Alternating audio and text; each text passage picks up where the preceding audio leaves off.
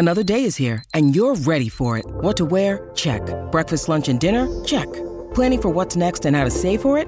That's where Bank of America can help. For your financial to dos, Bank of America has experts ready to help get you closer to your goals.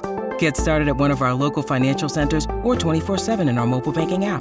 Find a location near you at bankofamerica.com slash talk to us. What would you like the power to do?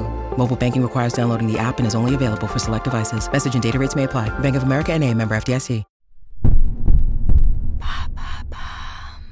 Quelle est la première œuvre d'art féministe dans le monde? Merci d'avoir posé la question.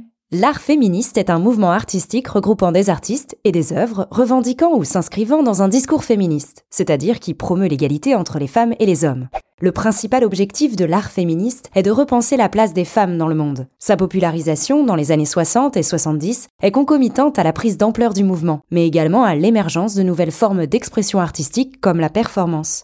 Judy Chicago, Nikki de Saint-Phal ou encore Louise Bourgeois sont des artistes féministes particulièrement connues de l'époque. Mais alors, sous quelle forme est apparue la première œuvre d'art féministe? La première forme artistique connue du mouvement féministe est un livre écrit par Christine de Pisan, première femme écrivaine française avec son œuvre littéraire La Cité des Dames, parue en 1475. L'autrice y met alors en avant la grandeur et la valeur des femmes et de leur matrimoine. Christine de Pisan explique en vieux français dans le texte Si la coutume était de mettre les petites filles à l'école et que communément on les fit apprendre les sciences comme on le fait aux fils, elles apprendraient aussi parfaitement et entendraient les subtilités de tous les arts et sciences comme ils le font.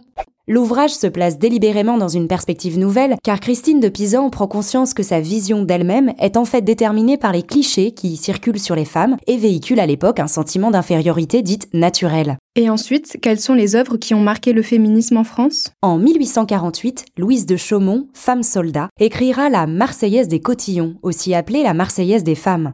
Cette chanson militante se chante sur l'air de la Marseillaise et commence par Tremblez, tirant portant culotte, femme, notre jour est venu, point de pitié, mettons en note tous les torts du sexe barbu. Simone de Beauvoir reprend ensuite le flambeau des œuvres féministes avec son livre Le deuxième sexe, écrit en 1949. C'est un ouvrage féministe incontournable à teneur philosophique, riche de références littéraires, historiques, sociologiques, biologiques et médicales.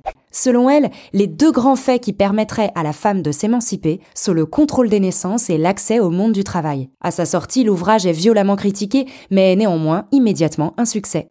Le deuxième sexe s'est vendu à plusieurs millions d'exemplaires dans le monde, traduit dans de nombreuses langues. Il reste à ce jour une référence majeure de la philosophie féministe. Et dans la peinture alors, les femmes ont-elles réussi à s'imposer dans l'histoire de l'art? L'arrivée tardive des femmes dans l'art s'explique en partie par le fait qu'elles n'étaient, pendant longtemps, tout simplement pas autorisées à accéder aux formations des beaux-arts. Mais la libération progressive des femmes, l'amélioration de leurs conditions matérielles et leur reconnaissance ont permis à de nombreuses peintres talentueuses de se révéler, comme Georgia O'Keeffe, Rosa Et Frida Kahlo à l'époque. Aujourd'hui, nombreuses sont les peintres célèbres qui se sont imposés dans nos musées, comme Yaoi Kusama, Harmonia Rosales et Cindy Sherman.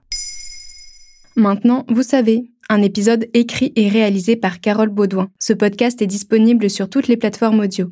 Et si cet épisode vous a plu, n'hésitez pas à laisser des commentaires ou des étoiles sur vos applis de podcast préférés.